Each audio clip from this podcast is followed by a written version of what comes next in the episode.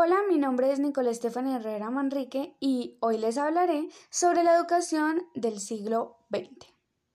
Primero que todo, diremos que en el siglo XIX surge la idea de tener educación mundialmente gratuita. Pero, ¿de dónde sale esta idea? Surge a causa de la industrialización y capitalismo de Europa, con sus absurdos salarios, trabajos extenuantes, carencias higiénicas y alfabetismo.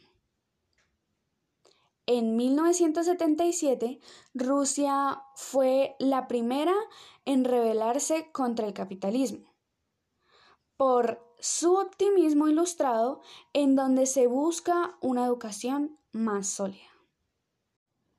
Robert Owen. Este señor era un reformador social que hizo un proyecto para reconstruir la sociedad totalmente como una sociedad igualitaria. Él hizo todos sus experimentos en una fábrica de New Larmac, con niños de 2 a 6 años en escuelas infantiles y de 6 a 14 años recibiendo información intelectual, acompañado con trabajos agrícolas, domésticos, alternados, claro, con la escuela y trabajo de fábrica. Charles Fourier. Sí a la integración, no al aislamiento. Con esta frase diremos que Charles creó unos experimentos los cuales llamó falanterios, que eran comunidades cooperativas para desarrollar ese gran instinto natural de sus miembros. Ahora pasaremos a hablar del manifiesto comunista.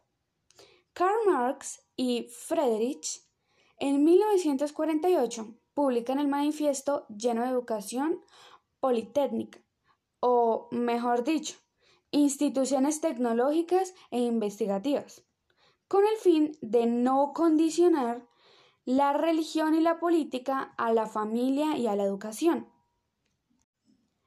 En 1917, la Revolución rusa, se practicaban principios marxistas o alternativas para sociedades más justas.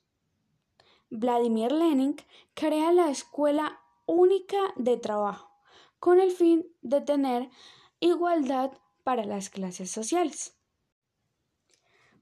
Pavel Bronsky. Trabajó en un diseño escolar con tres ideas pedagógicas. La primera, guardería infantil para niños de 3 a 7 años, con juegos de organización. La segunda, escuela elemental de trabajo, para niños de 8 a 13 años con tareas domésticas, laborales, de taller y agrícolas. La tercera, Escuela Trabajo Adolescentes, de 14 a 18 años, para manejar herramientas y maquinarias. Anton Makarenko, quien concilia la educación y el trabajo haciendo experimentos en la colonia Working para niños y delincuentes menores en 1920 y en Derensky para huérfanos en 1927.